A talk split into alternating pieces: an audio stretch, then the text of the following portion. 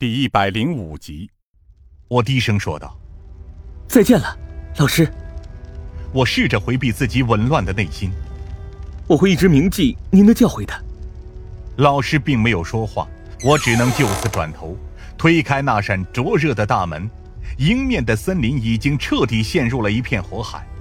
林霄说的没错，我们再不走的话，只能是死路一条。可是我甚至还没踏出第一步。身后便传来了一声枪响，那是最后的一颗子弹。我错愕地回头，林霄正举着手枪对准前方。我从未见过那样冷冽的眼神，而枪口上正徐徐冒出的烟雾也证明了他确实开出了这一枪。而陈静教授的额头正中央，一个猩红的洞口正在往外喷发着阵阵鲜血。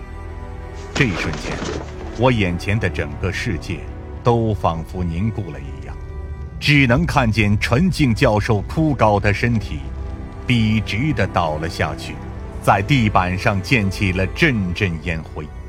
而此时的林霄则已经放下了手枪，闭上了眼睛，沉声说道：“这就是你要的审判，老师。你都做了些什么？”我骇然地看着林霄。脑海当中从未如此混乱过。你为什么要杀了他？为他所做的一切，这还不够吗？林霄淡淡的看了我一眼，随后走了过来，用袖口在枪柄上擦了几下，然后才再度将手枪插回了我的腰间。既然他原本就是在这里等死，那么我送他一程，又有什么问题？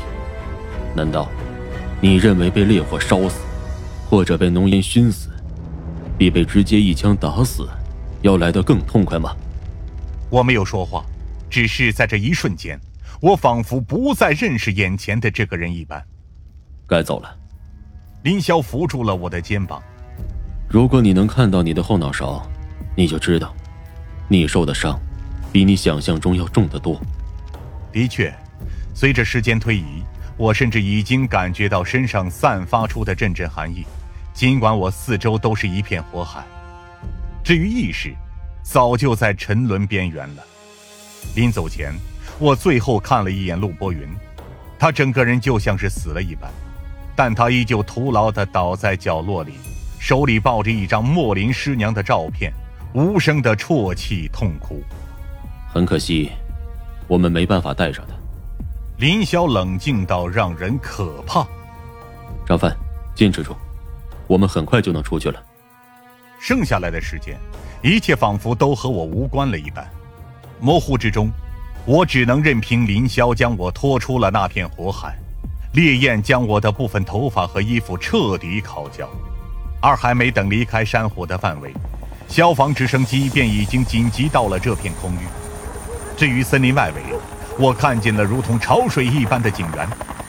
当我们出现在他们的视线中时，我能看见不知道多少人朝我们跑过来，其中貌似还有疯子。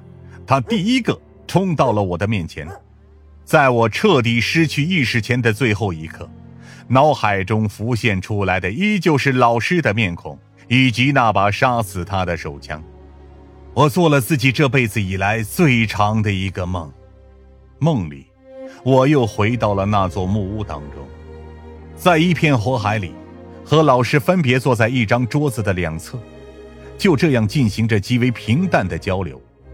我们聊了很多东西，从以往的梦想，到今后的方向，从个人的意义到群体的生存，我们无所不聊，就像是曾经在大学时候的讲座一样。那时候的老师尽管身为学界名宿，但依旧会平易近人地和我们坐而论道，谈论着那些从古到今的典故。谈论着那些可以作为借鉴的历史，而现在我知道，一切都不存在了。最后，他看向窗外的火海，眼中反射出燎原的火光。该说再见了，张凡。然而这两个字我没有说出口，因为我知道，一旦说出了这两个字，我今后将再也见不到老师了。他苦笑着看着我。天下没有不散的宴席，在你们的毕业仪式上，我就这么和你们说过，因为从那以后，你们就要各奔东西去寻找自己人生的方向，而现在，又到了该说再见的时候。老师缓缓的站了起来。这次，今后的路，就只有你一个人走下去了。老师，我试着想要叫住他。但教授的背影并没有为我留下，他就这样走进了那片火海，等着他自愿承受的那份罪孽，自甘受到烈火灼烧。我知道，哪怕等待着他的是坠入地狱的结果，他也不会后悔。直至一阵刺骨的寒意将我从漫长的梦境里唤醒，我艰难地睁开眼睛，但很快又痛苦地闭了起来。眼前是刺眼的白光，仿佛要将人彻底刺瞎一般。